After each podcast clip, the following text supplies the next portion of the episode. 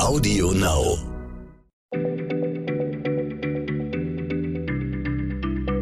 Schneller Schlau, der kurze Wissenspodcast von PM. Herzlich willkommen bei Schneller Schlau, dem kleinen Podcast von PM. Mein Name ist Diana Latz. Ich sitze hier mit Stefan Draf. Wir sind beide Redakteure bei PM. Stefan, du bist unser Wortexperte und spürst gerne deren Ursprung nach. Heute hast du einen Begriff mitgebracht, den viele Menschen gar nicht mehr kennen. Salär. Das heißt Lohn oder Gehalt, oder? Liebe Diana, so ist es. Unser Verlag zahlt mir mein Salär, also mein Gehalt. Das Wort ist zugegebenermaßen ein bisschen aus der Mode gekommen, aber ich mag es trotzdem sehr, vor allem weil so eine schöne Geschichte dahinter steckt. Schon im alten Rom hieß der Lohn für Beamte und Soldaten nämlich Salarium. Beide Berufsgruppen bekamen ihr Entgelt nicht nur in Münzen ausgezahlt, sondern auch in einer Ration Salz. Und das heißt im Lateinischen Sal, S-A-L. Aber warum denn das? Wollten die alten Römer etwa kein Geld haben? Boah, das hat mehrere Gründe, Diana. Erstens, also überall in der damals bekannten Welt, ob in Babylonien, Ägypten, Phönizien oder von mir aus auch Britannien, konnte man mit Salz Waren kaufen, nicht aber mit römischen Münzen. Und das war schon damals lästig und kompliziert, Geld in andere Landeswährungen zu tauschen. Zweitens war der Wert von Salz exakt definiert. Das funktionierte quasi wie so eine festgelegte Leitwährung. Ja? Ein Topf Salz entsprach etwa einem Ballen Seide. Und das Salz war früher genauso begehrt wie Geld. Schließlich braucht der Körper davon ja einige Gramm pro Tag und das wussten die Leute damals auch. Nicht zufällig ähneln sich die lateinischen Worte Gesundheit, Salus, und Salz, Sal. Außerdem brauchte man damals, das waren ja kühlschranklose Zeiten, Salz, um Lebensmittel haltbar zu machen, vor allem Fleisch und Wurst. Und auch im Wort Salat steckt noch das Salz. Das war nämlich damals eine eingesalzene Speise. Und das Wort Soße stammt von Salsus ab, was gesalzen bedeutet, denn Soßen waren damals schlichte Salzbrühen. Du siehst, Salz war damals in aller Munde und wirklich durchaus wertvoll. Also ich könnte mir vorstellen, dass die römischen Beamten durchaus gerne in Salz bezahlt wurden. Ja, naja, das kann sein. Aber sag mal, Stefan, wurden denn noch andere Berufsgruppen in Naturalien bezahlt? Oh, bis heute, Diana. Ich bin im Ruhrgebiet aufgewachsen und dort bekamen bis 2018, als der deutsche Steinkohlenbergbau dann endgültig eingestellt wurde, die verbliebenen Bergmänner zu ihrem Lohn auch den Hausbrand. Und das war kein Schnaps, sondern Kohle. Genauer gesagt hieß die Deputatkohle.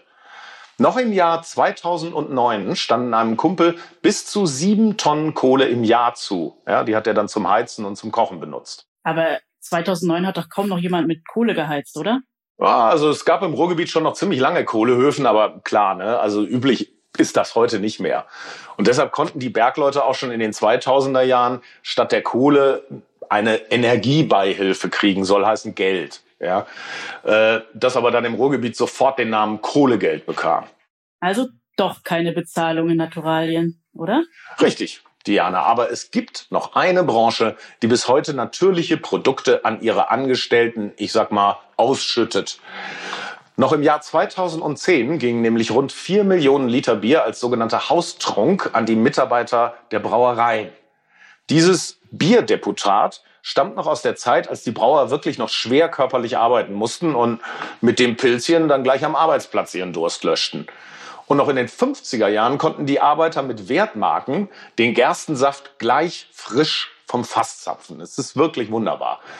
Aber irgendwann wurde der Alkoholgenuss am Arbeitsplatz nicht nur in Brauereien für nicht mehr so erwünscht erklärt. Und wie, Diana, haben die Beamten versucht, das Biertrinken einzudämmen? Ich habe keine Ahnung. Wie denn? Tja, sie beschlossen, dass die Sachleistung in Form von Haustrunk als Lohnanteil und als geldwerter Vorteil gilt und also dem Steuerrecht unterliegt.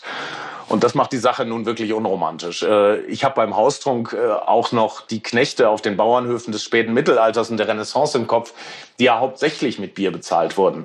Das war aber damals vom Alkoholgehalt her deutlich schwächer als das heutige Bier und eigentlich mehr Nahrungsmittel als äh, Rauschmittel, ja. Aber gut, ich sehe natürlich auch ein, dass man übermäßigen Alkoholgenuss nicht auch noch fördern soll. Ja, finde ich auch ganz gut. Wir wollen ja schließlich nur das Beste für unsere Hörer. Und deshalb kriegt ihr Leute da draußen immer weitere interessante Podcast-Folgen. Für heute sagen wir aber Tschüss. Tschüss. Schneller Schlau, der kurze Wissenspodcast von PM.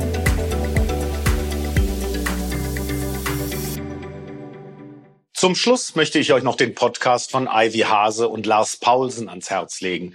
Und worum es in ihrem Podcast geht, erzählen die beiden euch am besten selbst. Hallo, hier ist Lars. Und Ivy.